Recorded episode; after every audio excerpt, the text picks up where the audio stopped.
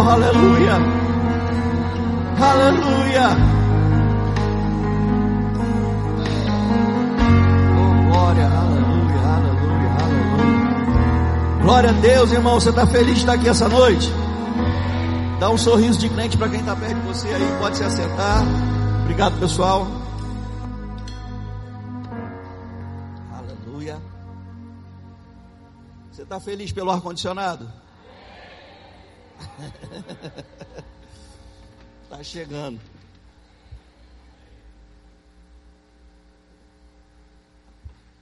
Está quente aí embaixo, irmão?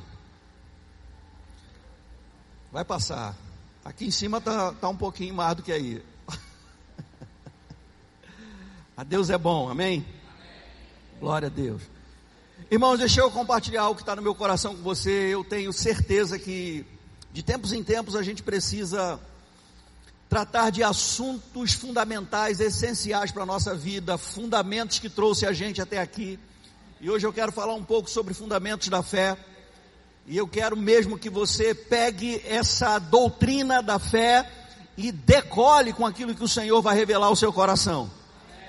Pessoas nos últimos dias, como a palavra diz, elas estão ah, se apostatando, estão se esfriando. Isso são profecias para os últimos dias.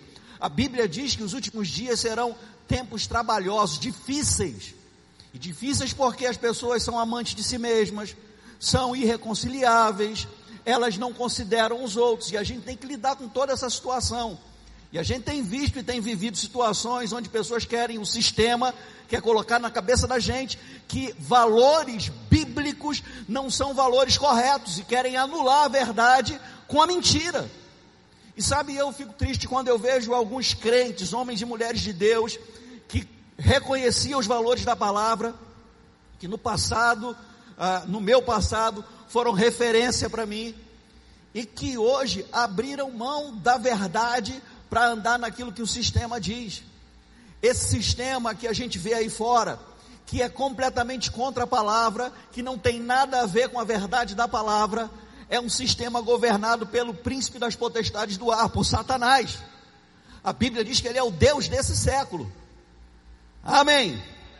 Deus não está no controle das coisas ruins que acontecem, porque do céu só vem boa dádiva e dom perfeito. Deus não é autor de tragédia, Deus não é autor de doença, Deus não é autor de divórcio, Deus não é autor de desemprego, de miséria. Jesus disse: Eu vim para que vocês tenham vida zoe e vida com abundância, qualidade de vida de Deus. Sabe, irmãos, quando a pessoa tem, é, é, influenciada por esse espírito e anda em religiosidade, ela consegue aceitar que o céu é um lugar de riqueza, é um lugar de prosperidade, é um lugar cheio de infinitas riquezas, as riquezas em glória do Senhor estão lá, mas elas não conseguem aceitar uma vida próspera aqui na terra. Acham que é pecado viver uma vida próspera aqui, quando Jesus nos ensinou a orar e ele disse que nós devemos pedir ao Pai que a vontade dele seja feita aqui na terra, como é feita nos céus.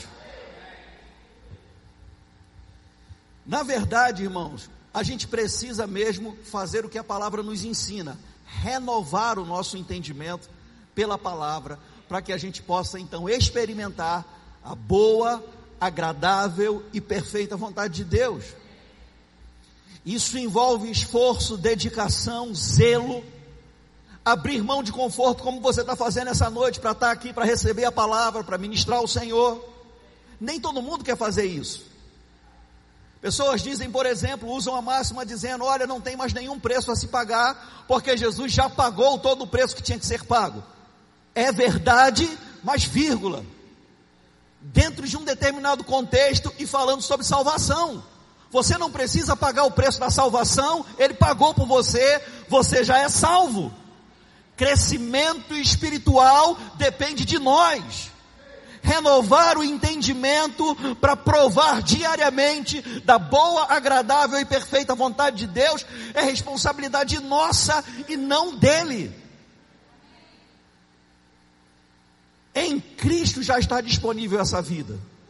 Mas é a gente que acessa, é a gente que entra pela porta. é a gente que abre a porta do coração para que Ele venha banquetear com a gente, cear com a gente.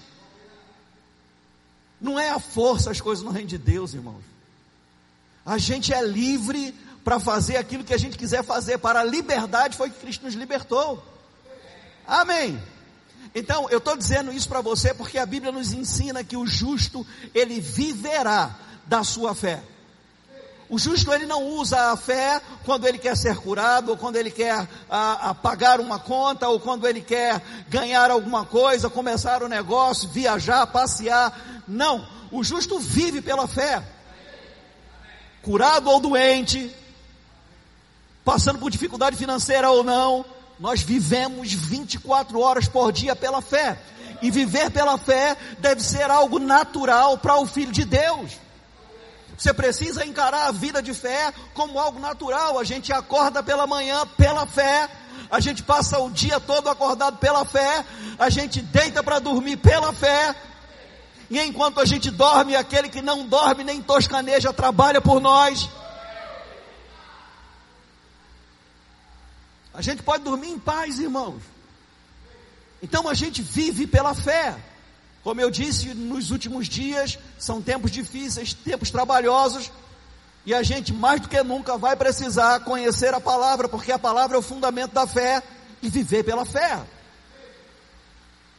É sim, irmãos, tempo de fechar os ouvidos para aquilo que não está alinhado com a palavra. A gente precisa voltar para a palavra definitivamente, mas pastor, eu sou do verbo da vida, já fiz o rema, escola de ministro, escola de missões, seja lá o que for. Meu irmão, a gente precisa estar sempre voltando para a palavra.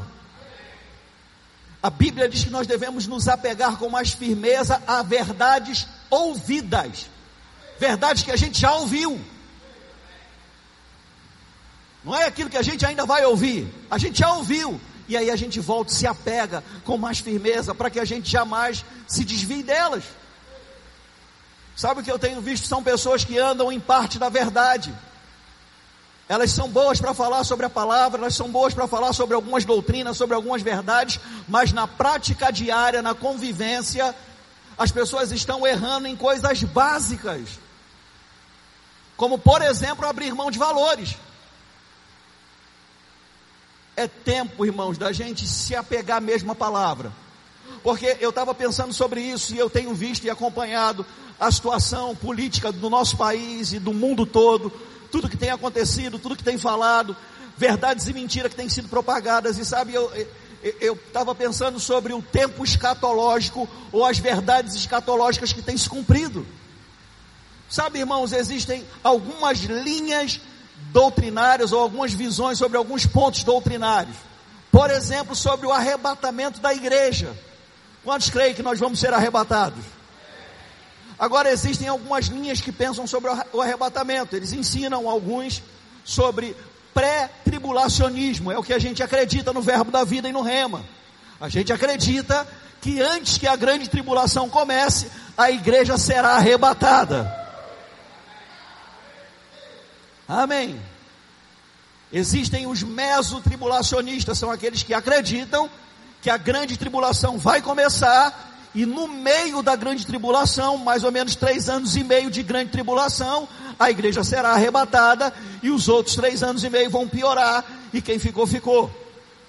E existem os pós-tribulacionistas, que são aqueles que creem que a gente vai passar pela grande tribulação e depois da grande tribulação Jesus vai voltar. Meu irmão, não importa como as pessoas creem, pelo que a gente está vendo, já já a gente vai saber qual é a verdade. Porque Jesus está voltando, meu irmão. As profecias estão se cumprindo e as coisas estão realmente ficando difíceis. E é hora de você ter mais convicção do que nunca. Estar mais posicionado em Cristo do que nunca. É hora de você se voltar para a palavra. E sabe, eu preciso dizer isso para você.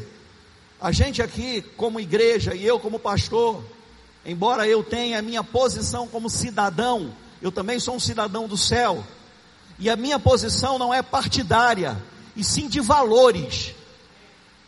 Meu irmão, eu jamais vou me associar, eu jamais vou votar em alguém que creia, que concorde, que pregue e lute por aborto.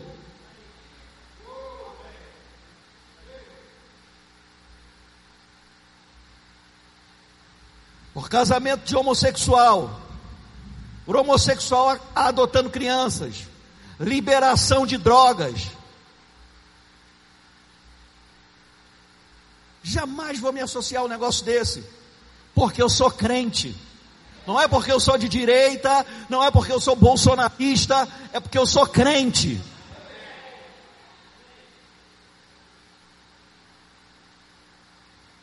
Esse é um tempo, irmãos, onde você vai ter que se apegar à palavra, se encha da palavra. Se encha da palavra. Porque querem destruir os nossos valores, querem destruir a família, querem implantar o medo no coração da sociedade e deixa eu dizer para você, querem fechar a igreja. E a gente tem que estar posicionado na palavra, meu irmão. O medo não vai me segurar. Medo não vai me calar. Irmão, se chegar o tempo onde as pessoas vão ser presas por falar a verdade, você não vai precisar levar cigarro para mim na cadeia porque eu não fumo. Mas eu não vou deixar de falar a verdade, meu irmão. A gente precisa ter convicção no coração. Está cheio da palavra. Se encha da palavra. Sabe, a fé, ela é vivida no nosso cotidiano, diariamente, no seu dia a dia no seu levantar, no seu trabalhar, se você é dona de casa, se você trabalha fora, se você está agora fazendo esse home office, não importa o que você faz, não importa como é o seu dia, você vai precisar crer. Talvez você diga, eu não, não, não acesso mais a internet, eu não vejo mais televisão, mas pessoas que conhecem você, que, que assistem televisão e, e estão na internet, vão falar com você sobre o que está sendo noticiado. Não tem como a gente fugir da notícia. Tem como a gente estar tá posicionado. Sabe, irmãos, eu estava pensando, José estava falando comigo como, e presta atenção nisso, adolescentes, a gente precisa estar tá cheio da palavra, e é por isso que a gente fala mesmo que os adolescentes, mesmo antes de fazer faculdade, devem fazer o rema, para desenvolver força interna, para criar uma fortaleza por dentro, convicção. Porque quantos crentes a gente tem visto que vai para a universidade, vai para a faculdade e vira ateu, se desvia da palavra. Uma pessoa que se afasta da palavra é porque nunca antes se apegou com mais firmeza a verdades ouvidas. Porque a promessa é que se a gente se apega, a gente nunca vai se desviar.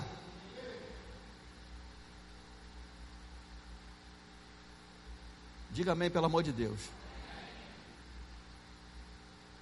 Vocês têm que ir para a faculdade e vocês têm que ser luz lá dentro.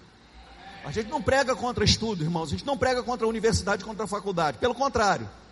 Nossa igreja, nosso ministério é um ministério que preza pela educação, pelo crescimento espiritual e intelectual também.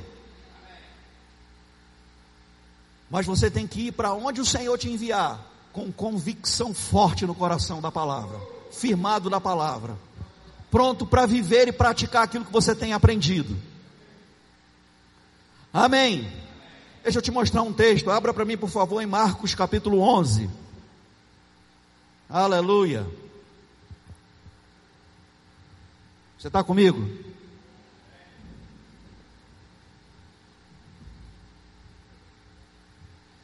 Vê se tem um crente, não um crente perto de você, tão da fé que está até dormindo, na, na, como Jesus no barquinho e acorda ele. Os discípulos acordaram Jesus, você não vai poder acordar teu irmão. Marcos capítulo 11, a partir do versículo 12. Deixa, na verdade, ler o versículo, a partir do versículo 1 e depois a gente vai para o versículo 12. Só para você pegar o contexto.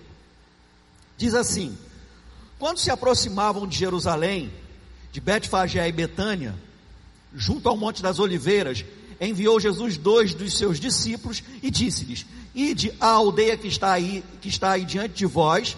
Logo ao entrar, achareis preso um jumentinho, o qual ainda ninguém montou. Desprendei-o e trazei. Então Jesus ele está em Jerusalém e ele vai para Betânia, para Betfagé. Então ele está nesse período do ministério dele nessa área, nessas redondezas. Na verdade, ele estava hospedado em Betânia na casa de Marta, Maria e Lázaro. E a partir dali, ele fazia suas caminhadas para desenvolver o seu trabalho ministerial. Porque Jesus tinha um chamado, uma convicção. Amém? Jesus cumpriu cabalmente o seu chamado. Porém, Jesus nunca cumpriu o seu ministério como Deus e sim como homem. E se você entender que Jesus se despiu, se despojou de toda a sua glória e se tornou um ser humano para morrer como um homem na cruz do Calvário, você vai entender que a vida que ele viveu aqui na terra é sim uma inspiração para a gente. Porque se ele viveu tudo como um homem, a gente pode imitar Jesus também. Se ele viveu o que viveu aqui na terra como Deus, irmãos, a gente não pode imitar Jesus. E essa conta de que Jesus era 100% Deus e 100% homem não bate, porque ninguém é 100% uma coisa e 100% outra, ninguém é 200%. Não existe essa conta. Jesus nunca deixou de ser o filho de Deus, mas ele decidiu. Ele disse naquele concílio na eternidade, quando a Trindade disse: A quem enviarei e quem há de ir por nós? Ele disse: Eis-me aqui, envia-me a mim. Ele abriu mão da sua glória. Ele foi reconhecido em figura humana, ele se humilhou e obedeceu. Fica claro no Getsemane quando ele disse: Pai, se for possível, afasta de mim esse cálice, mas sobretudo, seja feita a tua vontade, não a minha. Jesus, como homem, tinha a sua vontade. Jesus, como homem, não queria sofrer o que ele sofreu. Então ele tinha a vontade dele e ele naquele momento alinhou a vontade dele com a vontade de Deus. E disse: Seja feita a sua vontade. Jesus, como homem, no seu ministério terreno, em obediência, na sua rotina diária, veja uma vida normal que Jesus está vivendo aqui. Pode ser que você não tenha um chamado para o um ministério quinto, pode ser que você não seja apóstolo, profeta, evangelista, pastor, mestre, mas você tem sua empresa, tem seu negócio, tem seu trabalho secular, não tem problema nenhum nisso, e ali você é luz. O seu dia, ah, no seu cotidiano, no seu dia a dia, como Jesus no seu dia a dia, no seu ministério, fazendo aquilo que é o propósito, que era o propósito de Deus para a vida dele. Ele saía da casa de Maria, Marta e, e Lázaro e ia ministrar a palavra com os seus discípulos. Seguia uma rotina ministerial. No versículo 12, diz assim: No dia seguinte, depois de tudo aquilo que aconteceu, do jumentinho, tem a chamada entrada triunfal. No dia seguinte, quando saíram de Betânia, teve fome. Diga, teve fome. Quantos sabem que Deus não tem fome? Jesus teve fome, irmãos, igual a gente tem fome. Tem um monte de crente aqui que parece com Jesus. Está sempre com fome. Jesus teve fome, como você tem fome, como eu tenho fome, normal. Acordou de manhã, meu irmão, você acordou de manhã, passou oito horas, sete, seis horas sem comer. Às vezes jantou cedo, foi dormir. Agora a gente está falando de uma, de uma caminhada de mais ou menos seis quilômetros de Betânia para Jerusalém. Um sol escaldante, calor insuportável, parece com o Rio de Janeiro. Com 12 homens, desgaste, e eu vou dizer para você, aí eu quero que você entenda isso. No ministério, a gente atua debaixo da unção. E atuando debaixo da unção, há um desgaste a mais para o corpo físico.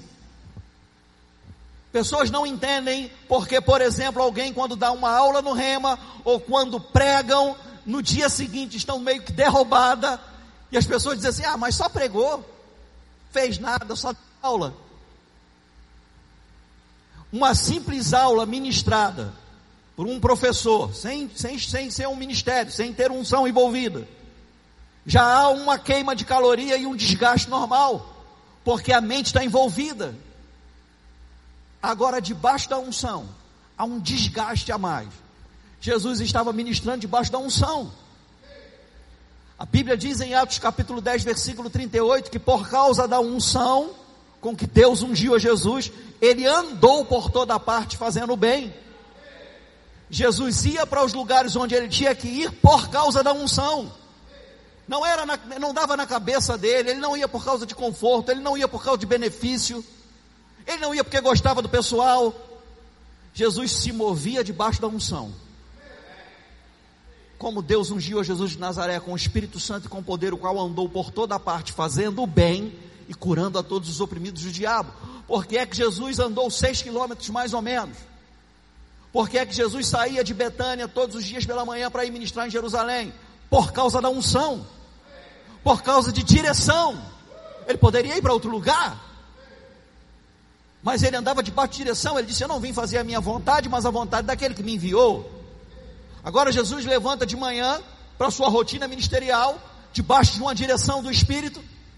Não sei se naquele momento ele teve uma direção de fazer isso, ou se ele já tinha a direção de passar um período fazendo isso, mas estava debaixo de direção, porque ele não fez a vontade dele, mas a vontade do Pai, com mais doze homens adultos, fazendo uma caminhada que não é a caminhada que a gente está acostumado, com toda a dificuldade da época, a Bíblia diz: e ele teve fome. Ponto. A conversa acaba aqui, irmãos. Porque Jesus, como homem, ele viveu uma vida normal, com o um ministério, como a gente tem. Acordou pela manhã, tem uma responsabilidade, tem uma atividade, marcou alguma coisa, vai fazer algo, vai fazer uma visita, vai ministrar sobre a vida de alguém, vai tirar um tempo de estudo, vai se preparar para algo, está envolvido no ministério, Jesus tinha uma direção de ministrar em Jerusalém. No caminho teve fome, ponto, acabou a história.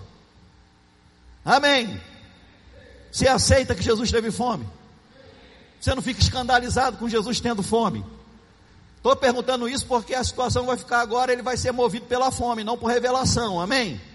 E eu quero que você não fique escandalizado com isso, porque está escrito na sua Bíblia. No dia seguinte, quando saíram de Betânia, teve fome porque estava com fome, e a gente sabe que quando a gente está com fome, a gente toma algumas decisões. Tem gente que fica mal-humorada, tem gente que fura a fila, tem gente que enche mais o prato que os irmãos, não espera. Jesus teve fome e vendo de longe uma figueira com folhas, foi ver se. Veja só que coisa interessante. Jesus ele não foi movido por revelação. Porque se ele fosse movido por revelação, ele não precisaria investigar, ele não precisaria ir ver se. Ele viu ao longe uma figueira com folhas. De longe, irmãos, ele não teve revelação. Ele não foi guiado pelo Espírito aqui, ele está movido pela fome. Eu estou com fome. Aí eu vejo um M amarelo, e uma fila enorme de carro. Da briga, eu fui, eu fui abastecer o carro outro dia ali com a Josi e estava uma fila enorme na frente do McDonald's de carro. E o frentista disse para a gente lá: Ó, oh, tem briga todo dia aqui por causa dessa fila. Sempre tem briga aqui na fila. Gente com fome, irmão. Jesus teve fome com mais 12 homens com fome. Porque a Bíblia está falando de Jesus, porque vai falar do que ele fez. Mas os outros 12 você pensa que não estava com fome. Ainda mais Pedro. E vendo de longe uma figueira com folhas, foi ver se nela, porventura, acharia alguma coisa. E aproximando-se dela, nada achou senão folhas, porque não era tempo de figos. E aqui tem uma peculiaridade dessa figueira, da, da árvore, desse tipo de árvore frutífera, que a gente não está meio acostumado. Não era tempo de figos, mas a figueira só dá figos quando tem folhas. Não era tempo de figos, mas também não era tempo de folhas. Jesus foi ver se havia figos, porque teve fome, mas também porque viu que tinha folhas naquela figueira. A figueira enganou ele. Porque não era tempo de ter folhas, não era tempo de figos. Mas já que estava com folha, eu vou investigar, vou ver se tem, porque eu estou com fome. Foi o que aconteceu. Jesus viu aquela figueira, foi se aproximar dela, precisou se aproximar para ver se tinha figos e não encontrou nada nela porque não era tempo de figo. Essa árvore era uma aberração da natureza. Estava dando folha no tempo errado. E a folha não estava sendo acompanhada de, de figos, de frutos. Sabe, irmãos, eu sei que pessoas pegam esse texto e querem usar algumas ah, ah, figuras de linguagem, aqui ou melhor dizendo, algumas figuras para dar exemplo, para colocar, olha, você que não dá fruto, você que tem folha, que aparência, mas Jesus não está falando disso, o texto não fala sobre isso, irmão. Esse é um texto que tem que ser interpretado literalmente. Literalmente, isso de fato aconteceu. Jesus estava com fome. Viu uma figueira com folhas. Não era tempo de figo, mas tinha folha, pode ser que há figos. Ele foi lá ver, chegou lá, não tinha. E uma pessoa com fome, meu irmão, quando vai comer e não tem a comida, imagina que você está naquela fila enorme de carro que fica ali no McDonald's e quando você chega lá, acabou o Big Mac. Aí você tem que ir para outra fila em outro lugar. Jesus ele chegou lá, não tinha figos. Então Jesus vira para a figueira, versículo 14. Então lhe disse Jesus: Nunca, jamais coma alguém fruto de ti. Ponto. Acabou a história para Jesus. E seus discípulos ouviram isso. Para Jesus, irmãos, uma vida de fé, viver pela fé, é acreditar que a vida e a morte estão no poder da nossa língua. Jesus não jogou conversa fora, não foi um desabafo, ele de fato disse aquilo que ele queria dizer e sabia que o que ele disse traria resultados. Ele vira para a figueira, disse: Olha, nunca mais como alguém fruto de você. Acabou a história, assunto encerrado. E a Bíblia diz: E os seus discípulos ouviram isso. Eu quero que você entenda que a gente está falando de viver uma vida de fé, onde naturalmente a gente fala fé, a gente declara fé, onde a gente de fato acredita que aquilo que a gente diz vai acontecer. A Bíblia nos ensina que pelas nossas palavras nós seremos justificados e julgados. Há poder nas suas palavras. Uma vida de fé é uma vida de responsabilidade com aquilo que a gente diz. A gente viu o que aconteceu lá no livro do profeta Malaquias, que eu ministrei semana passada. Uma simples conversa de um grupo estava desonrando o Senhor, e uma simples conversa de outro grupo estava honrando ao Senhor. Nós temos que ter responsabilidade e propósito com aquilo que a gente fala. Porque há poder nas nossas palavras. A Bíblia diz: Jesus disse, seus discípulos ouviram isso, versículo 15, e foram para Jerusalém. Ou seja, eles saíram de Betânia para Jerusalém, foram interrompidos por causa da fome, foram ver se havia figos na figueira, não havia, Jesus amaldiçoou a figueira e rotina diária que segue a gente precisa aprender a liberar a palavra e seguir em frente, irmãos.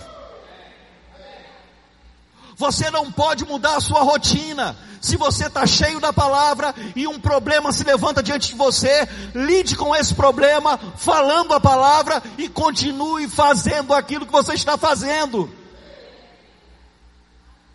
Ah, aconteceu isso, vou mudar toda a minha vida. Recebi um telefonema que tem alguém passando mal lá na minha casa, eu não vou mais fazer nada agora.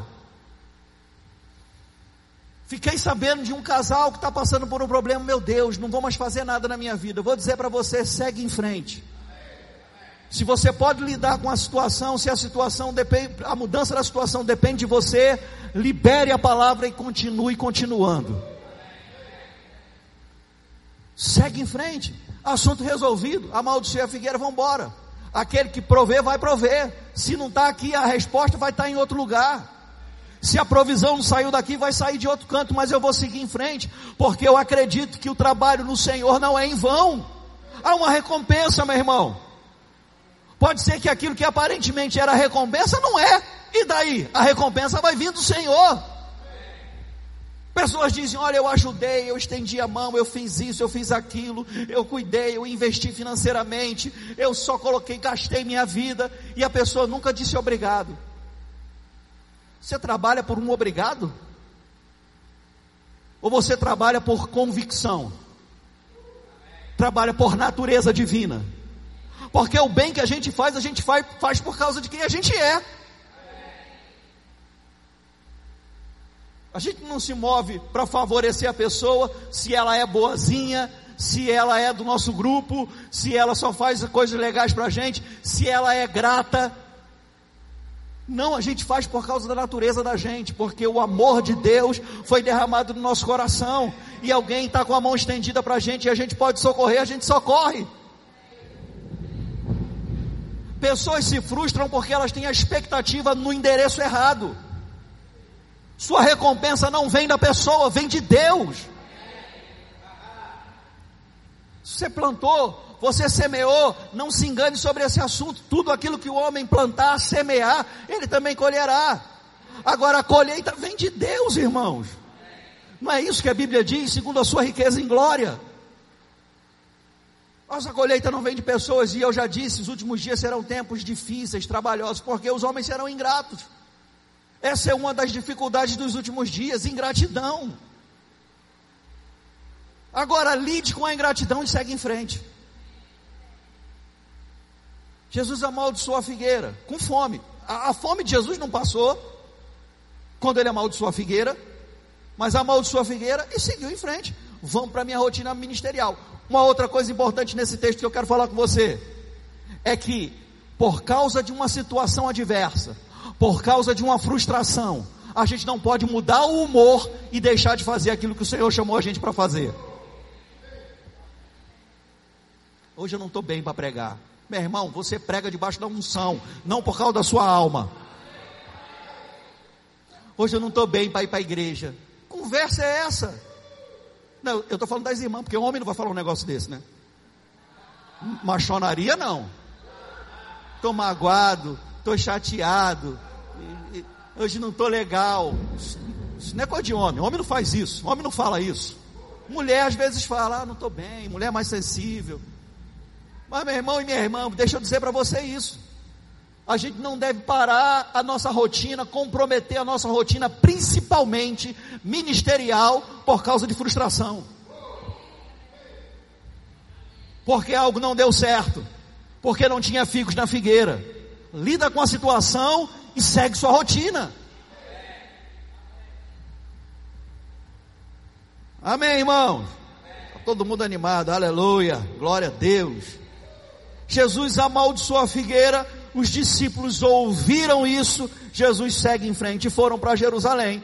E entrando ele no templo, passou a expulsar os que ali vendiam e, e, e compravam, derribou as mesas dos cambistas e as cadeiras dos que vendiam pombas, não permitia que alguém conduzisse qualquer utensílio pelo templo, e também os ensinava e dizia: Não está escrito, a minha casa será chamada casa de oração para todas as nações. E Jesus segue com a rotina ministerial dele. Jesus não deixou de pregar, não deixou de ensinar por causa de uma frustração. Pastor, eu queria ligar, falar para o senhor que o senhor tinha me colocado na escala para pregar, mas hoje eu não estou bem para pregar. Meu irmão, alguém que fala um negócio desse não está bem para pregar mais na igreja. Porque eu não sei se você sabe, mas estando bem ou não, a gente prega. Eu não dependo de felicidade para pregar, eu dependo da unção.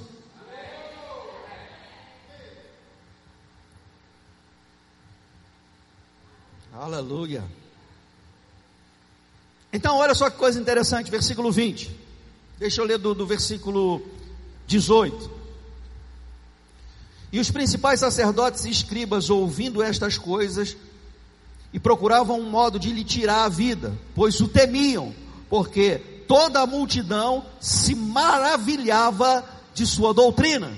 Olha que coisa tremenda. Jesus não dependia de estar felizinho para pregar e para fluir na unção.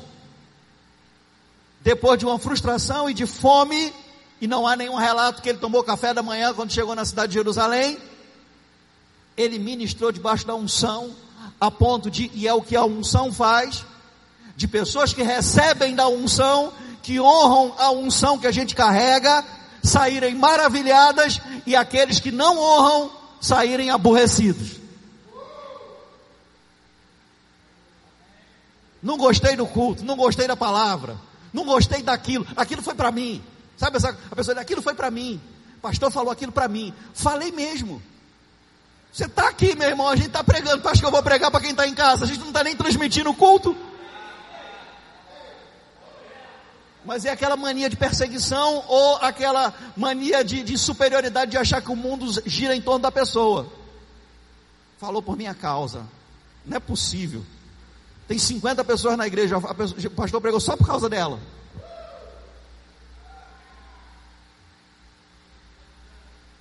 Um pastor que prega, só, ou deixa eu melhorar isso. Um pregador que prega só para quem não quer ouvir é trouxa. Desculpa o termo.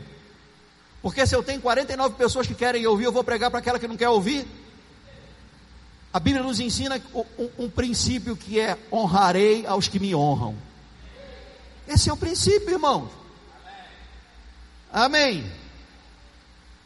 A unção sempre vai fazer isso. A multidão ficou maravilhada da doutrina de Jesus. Os escribas, os religiosos, ficaram com raiva, queriam matar ele. Ficaram bolando um jeito de tirar a vida dele. É isso que acontece. Pessoas que não honram a unção que você carrega vão ficar planejando, vão ficar confabulando, conversando, tramando uma maneira de prejudicar, de denegrir, de queimar influência. Isso é o normal no ministério, meu irmão. O pastor está falando de uma situação que aconteceu na igreja, não estou te falando de uma situação que sempre vai acontecer. Aconteceu com Jesus. Não sei se você sabe, mas esse povo aqui, esse povo aqui, esse povo, era o povo dele. Chamado povo de Deus. E esses que estavam tramando, eram aqueles que, sou ministro, sou graduado Rema, pessoal que tinha palavra, que ensinava, pessoal com chamado ministerial, que deveriam ser os que primeiro iam saber como receber a palavra, ficaram com ciúme, com inveja. Agora no versículo 20 diz assim: E passando eles pela manhã, acabou a rotina ministerial daquele dia, voltaram, dormiram. Na, no versículo 19 diz: E vindo à tarde, está todo mundo me ouvindo, gente? Pessoal atrás. E vindo à tarde, saíram da cidade. Terminou a rotina ministerial, expediente encerrado. Vamos voltar para casa de Marta, Maria e Lázaro para descansar. Seis quilômetros de caminhada. Dormiram, levantaram pela manhã. E diz assim no versículo 20: E passando eles pela manhã, viram a figueira, viram que a figueira secara desde a raiz. Presta atenção aqui. Uma palavra de fé liberada resolve o problema na hora. Pode ser que aparentemente o quadro não tenha mudado, porque as folhas continuaram verdes, mas a raiz do problema foi afetada por uma palavra de fé. Quando você amaldiçoa um câncer, pode ser que o quadro daquela pessoa, a aparência daquela pessoa não mude na hora, mas a raiz do problema foi afetada.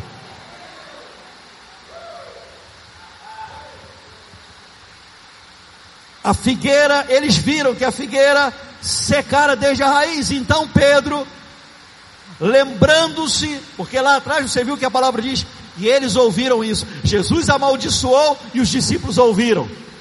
Quando passaram de novo e viram que o quadro mudou e que tinha acontecido exatamente o que Jesus disse, Pedro se antecipa e faz aquele show dele, porque Pedro era muito exagerado. Jesus, Jesus, olha, a figueira secou. Ficou maravilhado com aquilo. Agora Jesus não elogiou ele por causa disso. Olha o que Jesus fala com ele. Então Pedro, lembrando-se, falou: Mestre, eis que a figueira que amaldiçoaste secou. É o que Jesus lhe disse: Tende fé em Deus. Diga, tende fé em Deus. Alguns escritos mais antigos, a, a, a, os originais, diz que essa frase é: tenha a fé do tipo de Deus, a mesma fé que Deus tem, porque Deus chama a existência as coisas que não são como se já fossem. Então Jesus ele repreende Pedro, porque é como se Pedro não entendesse como fé funciona. Se Jesus amaldiçoou e disse: vai secar, vai morrer, ninguém nunca mais vai comer fruto de você. Jesus não esperava outra coisa. Quando Pedro viu, Pedro se maravilhou. Então Jesus disse: não é uma questão de se maravilhar, é uma questão de fé. Você precisa ter fé. Precisa operar em você a mesma fé que opera em Deus, a fé do tipo de Deus. Tenha a fé do tipo de Deus. Jesus disse para ele: Você está maravilhado com esse resultado? Se você tiver a mesma fé que eu tenho, a fé do tipo de Deus, você terá os mesmos resultados aquilo que você falar vai acontecer. E aí Jesus vai ensinar para eles como fé opera. Olha que coisa interessante. Ao que Jesus lhes disse: tende fé em Deus. Porque, em verdade vos afirmo que se alguém, qualquer pessoa, se alguém disser a este monte, veja só, ele estava maravilhado com a figueira que secou. Jesus muda a perspectiva, ele aponta para o monte, está maravilhado com a figueira. Jesus disse: se alguém disser a este monte, ele está apresentando o monte, ele está mostrando um monte literal. Se alguém disser a este monte, ergue-te e lança-te no mar, e não duvidar no coração, porque fé é do coração, irmão. Amém? Está me ouvindo, irmão? Fé é do coração. Dúvida que compromete a sua fé não é a dúvida da cabeça, mas a dúvida do coração. O que é dúvida do coração? Deixa eu dizer para você: ausência de palavra, coração vazio da palavra, porque um coração cheio da palavra também é um coração de fé.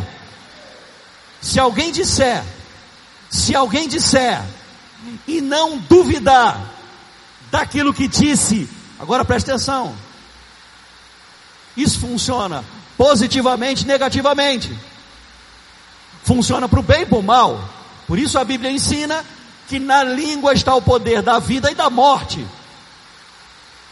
Uma pessoa que diz algo errado, uma pessoa que chama o pior para a sua vida, uma pessoa que chama doença para a sua vida, uma pessoa que chama inferno para sua casa, e acredita naquilo que está dizendo, não duvida no coração, vai ter a manifestação na sua vida daquilo que disse. Funciona positivamente e negativamente. Ah, eu não gosto nem de voltar para casa depois do trabalho, porque meu casamento é um inferno, minha casa é um inferno, tudo é um inferno. Meu irmão, vou dizer para você como é que é o inferno, o lugar onde Deus habita. Porque se Deus habita em você, Ele habita com você na sua casa. A Bíblia diz que o anjo do Senhor está acampado ao nosso redor.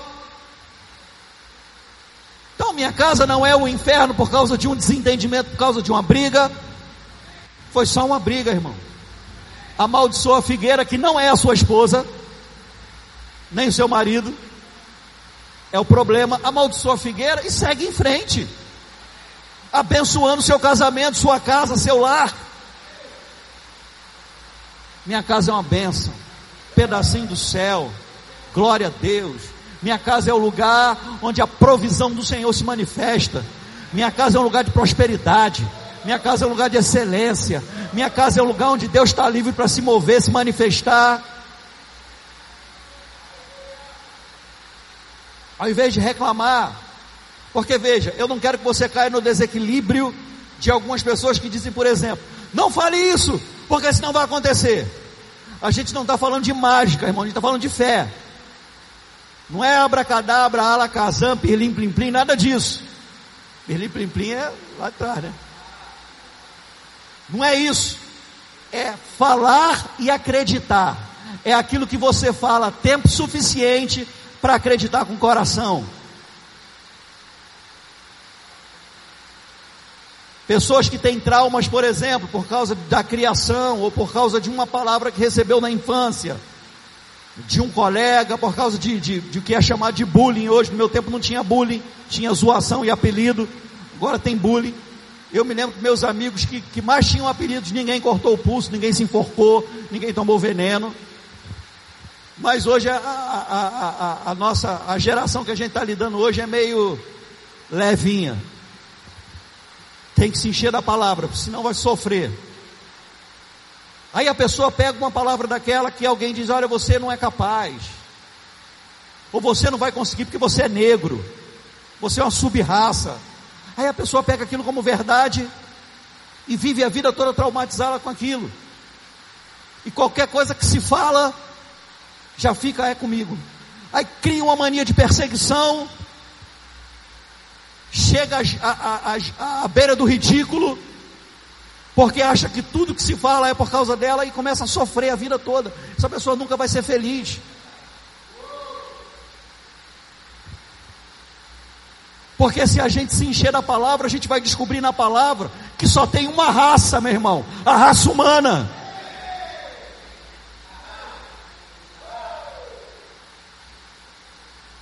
Meu cabelo não determina o meu destino. Minha pele não determina o meu destino.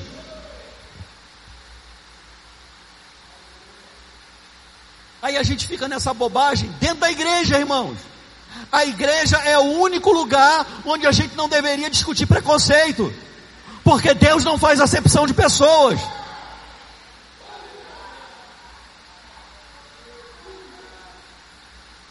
É por isso que essa palavra afronta, porque a palavra vai tirar você do seu, da sua zona de conforto e vai dizer para você que você não é vítima, que você é vencedor, mais do que vencedor. Então, se comporte como tal. Porque tem vencedor querendo se comportar como vítima. Ah, tá, sabe como é que é, né? Porque eu nasci nesse lugar, que eu sou da Baixada, que eu sou de Nova Iguaçu, né? Belfor Roxo, São João. Aí é mais difícil, né? Meu irmão, mais difícil uma vírgula. Que mais difícil? Você é filho de Deus, você é da fé. Os melhores lugares são os lugares que você vai ocupar. Favor e graça estão operando na sua vida. Amém, irmão? Conversa é essa, você não é vítima. Mas a pessoa vai falando aquilo, ouvindo aquilo, criando uma cultura em torno daquilo, só anda com gente que fala as mesmas asneiras, e aí não consegue sair do canto. Aí alguém com a mesma cor de pele, com o mesmo tipo de cabelo, como um homem chamado William Seymour, começa um avivamento lá nos Estados Unidos, que até hoje afeta a vida da gente, porque não se colocou como vítima, filho de escravo mas se posicionou, meu irmão. Eu vou dizer para você, sabe como o evangelho pentecostal chegou aqui para a gente no Brasil? Dois branquelos, meu irmão. Dois branquelos batistas tradicionais que ficaram agoniados sabendo do avivamento que estava acontecendo na rua Azusa e foram receber da unção que estava sobre um homem negro.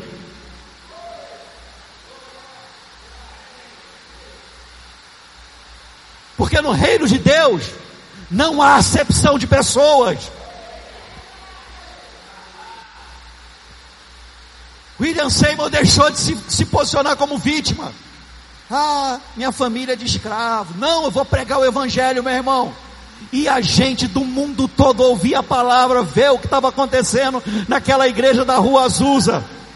Igreja Internacional, Ministério Apostólico Internacional da Fé.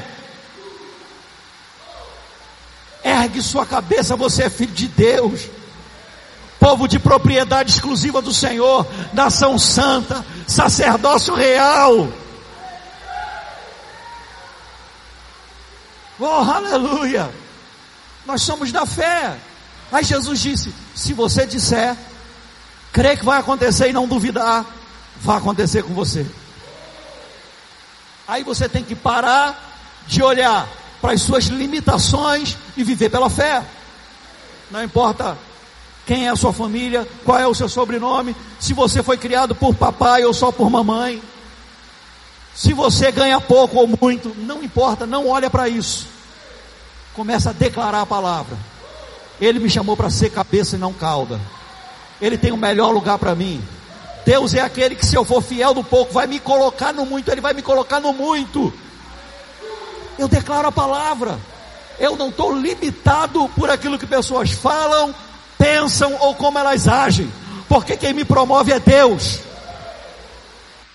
Deus tem um lugar para mim. Ah, naquela empresa nunca teve um homem negro numa posição de liderança. Meu irmão, não, eu, eu não vou chegar lá por causa de cota. Eu não vou chegar lá e eu vou dizer isso para você porque na minha certidão diz que eu sou pardo. E o meu cabelo é duro e minha mãe é negra. Então eu tenho liberdade para falar isso para você. Antes que você fale que eu estou amarelo porque eu não pego sol. Não é a questão, não é o homem negro que vai chegar lá. Não, não, não, não, não, não, não. Eu vou ser o primeiro homem negro que vou liderar aquela empresa. Não. Você é um homem de Deus que vai chegar naquela posição, porque você é homem de Deus. A diferença, irmãos, a diferença não está na posição social, não está na cor da pele, está na nossa condição em Cristo. Como nós vimos a semana passada, esse é o tempo onde vocês vão ver a diferença entre o que crê e o que não crê. Amém. Aleluia. Deixa eu terminar com o versículo 24. Jesus disse: Por isso vos digo, por causa de tudo isso que aconteceu e que ele ensinou e que ele falou, por isso vos digo que tudo quanto em oração, preste atenção, Jesus não estava falando sobre oração, ele estava falando sobre poder na palavra, estava falando sobre ter fé na sua fé.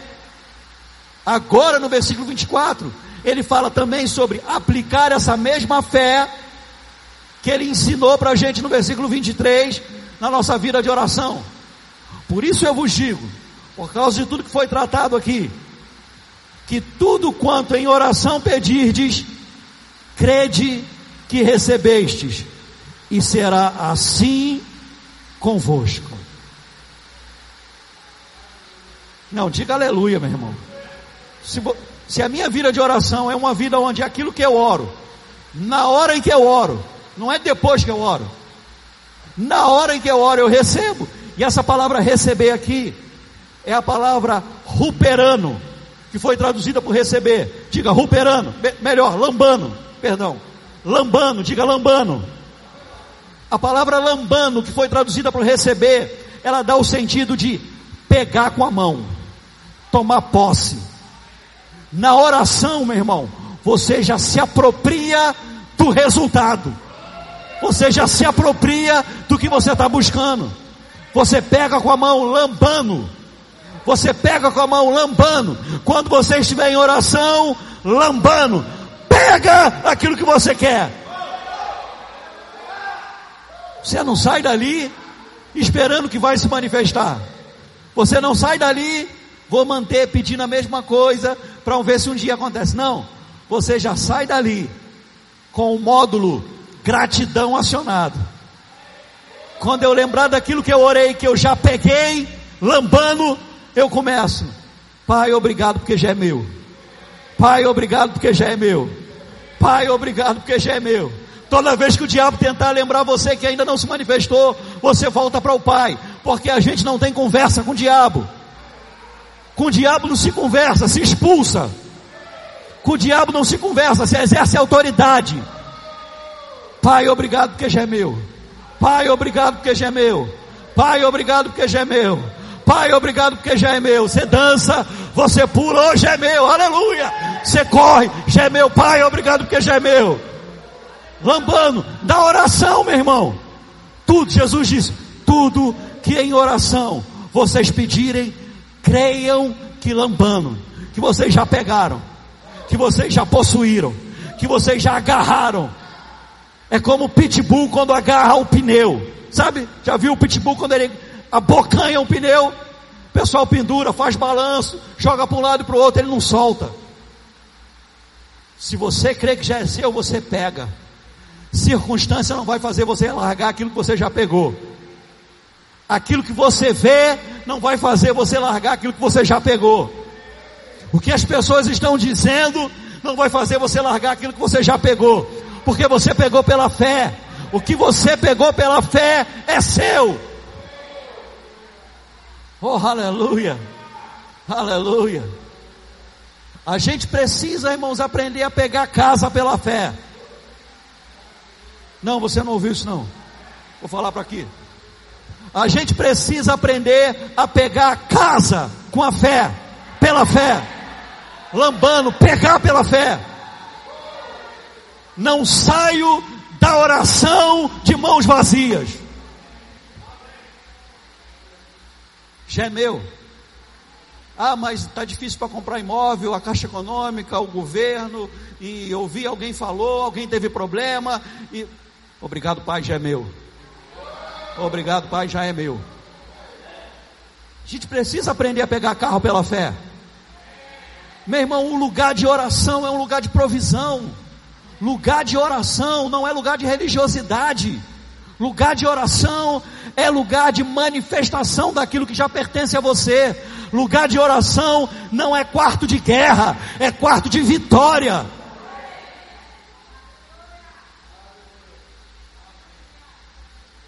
A igreja não é um exército de guerra, irmão. Igreja é um exército de ocupação. Porque a guerra já foi travada, a vitória já foi realizada e é nossa. A gente só tem que ocupar lugar. A gente se posiciona. Aleluia. O lugar está desolado, só tem despojos e riquezas para a gente tomar posse. A gente só tem que ocupar. Oh, aleluia.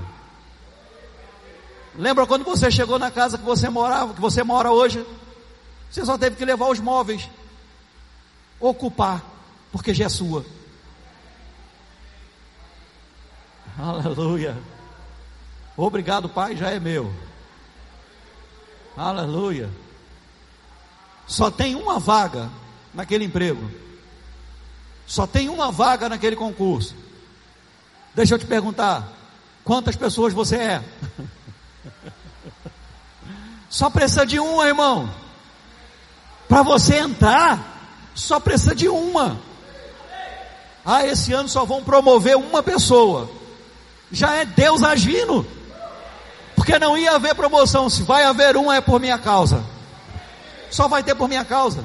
Ah, aquela empresa ali não faz contrato com ninguém. Ninguém consegue vender para aquela empresa. Até hoje. Porque quando eu orei, eu já peguei. Obrigado, Pai, já é meu. Amém. Você pode ficar de pé. Oh, aleluia. Onde está o pessoal do louvor? Aquilo que você crê, você vai dizer. E aquilo que em oração você crê, você recebe. Você pega, meu irmão. Pega que já é seu agarra, toma posse. Se eu tivesse crendo para uma BMW, e pode ser que ainda não manifestou o tempo de eu pegar a BMW e andar nela, mas um chaveiro da BMW eu ia colocar no. Qual é teu carro? BMW. Eu estou vendo um, um Clio ali. Não, por enquanto estou andando com Clio, mas meu carro, meu. Obrigado, Pai, já é meu. Obrigado, Pai, já é meu. É... Pessoas às vezes nos perguntam as coisas para a gente se posicionar. Deixa eu dizer, eu não, eu não posso falar sobre a intenção do coração da pessoa que te questiona na sua fé, mas eu posso te dizer que é uma oportunidade divina para você se posicionar em fé. Pastor, como é que o senhor está? O senhor está meio abatido, né? Está com dificuldade de respirar. Está meio cansando à toa, né? Está com, com algumas sequelas? Estou 100%. Sou curado. Mas eu não. Eu conheço um monte de gente, né? Muito prazer estar tá conhecendo um curado, sem sequela. E posso dizer isso para você literalmente. Ontem a gente foi de pneumologista, ela me deu alta e disse: você não tem nenhuma sequela. Para quem teve 80% do pulmão comprometido. Se ela dissesse para mim, tem algumas sequelas, uma suposição, tem algumas sequelas ainda, você vai ter uma, uma dificuldade por um tempo na sua vida. Uma médica disse para mim que um pulmão leva pelo menos seis meses para se recuperar. Se ela dissesse para mim, meu irmão, minha condição em Cristo não teria mudado. E aí a gente mantém firme a convicção e a confissão da nossa fé. Obrigado, Pai, eu sou curado.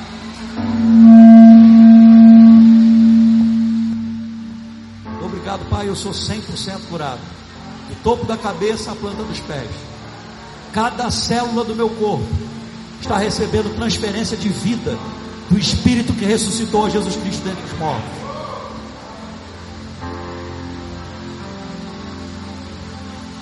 médico dos médicos é o que dá meu diagnóstico.